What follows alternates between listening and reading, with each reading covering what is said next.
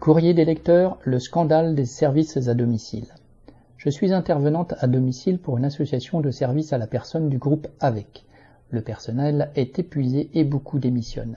Les conditions de travail sont éreintantes. Nous n'avons souvent pas de pause et nous devons manger en roulant. Même nos usagers sont furieux car, en raison du manque d'effectifs, leurs heures de repas ne sont pas respectées et les repas de midi peuvent être pris à 10h30 ou à 15h et pour le soir à 16h30 comme à 20h et parfois des repas ne sont pas pris, faute de personnel. Nous connaissons nos plannings du jour pour le lendemain. Nous pouvons n'avoir aucune pause, ou au contraire deux heures qu'on nous impose sans qu'elles soient payées. Au travers de notre téléphone professionnel qui sert de badgeuse, nous sommes chronométrés dès notre arrivée chez les personnes et une sonnerie retentit 9 minutes avant la fin de l'intervention. En 45 minutes, nous devons lever la personne, l'accompagner aux toilettes, la faire manger, la mener dans la salle de bain pour la changer et la coucher.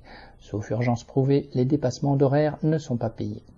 Souvent, je peux être rappelé pour aller servir un repas à une personne âgée. On me dit, ouvrez les guillemets, si vous n'y allez pas, elle ne mangera pas, fermez les guillemets. Et par exemple, certains jours, y compris le dimanche, j'ai dû travailler de 7h15 à 20h30 pour que les usagers ne soient pas abandonnés. Si nous sommes cas contact ou atteints de Covid, la consigne est de venir travailler sans rien dire aux usagers. Nous ne touchons aucune prime de repas ni de vêtements. L'essence que nous utilisons pour aller d'une personne à une autre n'est pas remboursée. Cela représente un tiers de mon salaire.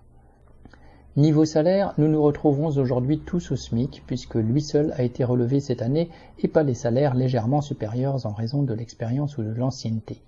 Plusieurs d'entre nous ont déjà travaillé en EHPAD, mais dans les services à la personne, les conditions de travail, de salaire et les mauvais traitements infligés aux personnes âgées en raison du manque d'effectifs sont tout autant scandaleux.